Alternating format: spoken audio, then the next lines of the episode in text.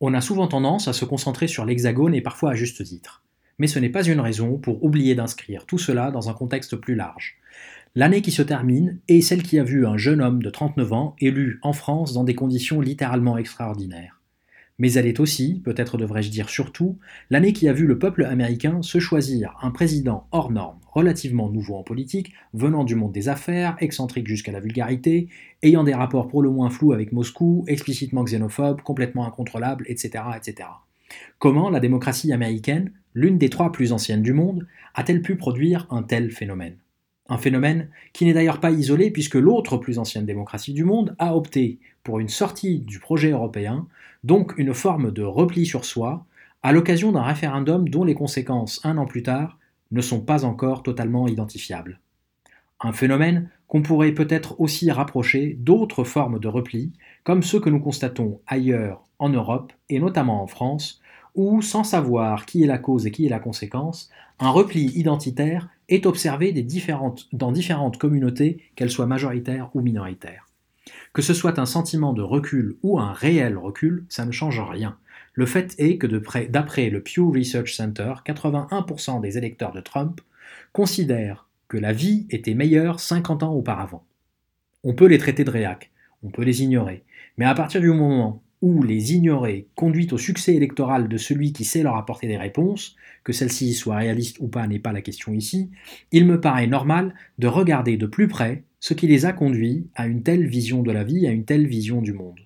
En France, le politiste Laurent Bouvet s'est penché sur ce qu'il a, avec d'autres, appelé l'insécurité culturelle. En Angleterre, David Goodhart, politiste et fondateur de la prestigieuse revue Prospect, étudie le contexte politique de l'après-Brexit et de l'après-Trump dans un ouvrage majeur paru il y a quelques semaines. Goodhart, dans son livre The Road to Somewhere, rappelle les propos de Tony Blair dans son dernier discours en tant que Premier ministre en 2007. La politique moderne a moins à voir avec les oppositions traditionnelles droite contre gauche et plus à voir aujourd'hui avec ce que j'appellerais le choix moderne qui est l'ouvert contre le fermé. Goodhart donne partiellement raison à Blair, mais lui reproche de ne pas s'interroger sur ce qui fait que sa version de l'ouvert séduise si peu. Et Goodhart de préciser, je cite, Les anciennes distinctions de classe et d'intérêt économique n'ont pas disparu, mais sont de plus en plus complétées par une surcouche de distinctions à la fois plus large et plus lâche, séparant des personnes qui voient le monde de partout et ceux qui le voient de quelque part. Ceux dont la vision donc fin de la citation. Ceux dont la vision du monde se construit sans aucune attache géographique ou culturelle spécifique, les partout, et d'autre part, ceux dont la vision du monde est intimement liée à un lieu et à une culture, les quelque part. Chacun d'entre nous est un peu partout et un peu quelque part. Néanmoins, la dichotomie existe de plus en plus dans les sociétés contemporaines. Ceux que Goodhart qualifie de partout sont 20 à 25% de la population anglaise. Ils sont généralement détenteurs de diplômes de l'enseignement supérieur et ont eu l'occasion, du fait de leurs études ou de leur profession, d'être mobiles en Angleterre et même dans le monde. Ce sont des citoyens du monde dont la citoyenneté nationale tend à se diluer.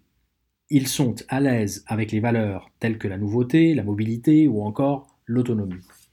Ceux que Goodhart qualifie de quelque part constituent la moitié de la société anglaise. Ils ne sont pas à l'aise avec les changements culturels et économiques, ils ne sont pas pour autant majoritairement racistes ou nationalistes. Ils veulent à peu près ce que les autres veulent, c'est-à-dire ce que les partout veulent, mais ils le veulent plus modérément ou plus lentement. Goodhart oppose ainsi l'individualisme progressiste des partout au populisme décent des quelque part. Le livre explore les caractéristiques de ces deux catégories de la population de manière évidemment bien plus nuancée que ne le laisse entendre la rapide synthèse que je viens de tenter. Goodhart conclut son essai sur une note positive rappelant, je cite, qu'après le choc de 2016, une coexistence plus heureuse est possible. Cela signifie que le saint graal de la politique pour la prochaine génération doit être la quête d'un accord nouveau et plus stable entre les partout et les quelque part, un accord qui réconcilie l'âme politique des deux moitiés de l'humanité. Fin de la citation. Et je conclurai quant à moi avec une citation d'Inigo Errejón, politiste espagnol. Même dans un monde traversé par la violence, le pouvoir qui prévaut demeure le pouvoir d'énonciation, de production de sens partagé. Fin de la citation. Énoncer et mettre en œuvre un récit commun capable de maintenir la concorde entre les partout et les quelque part, voilà le rôle politique pour les temps nouveaux, ouvert en cette folle année 2016-2017.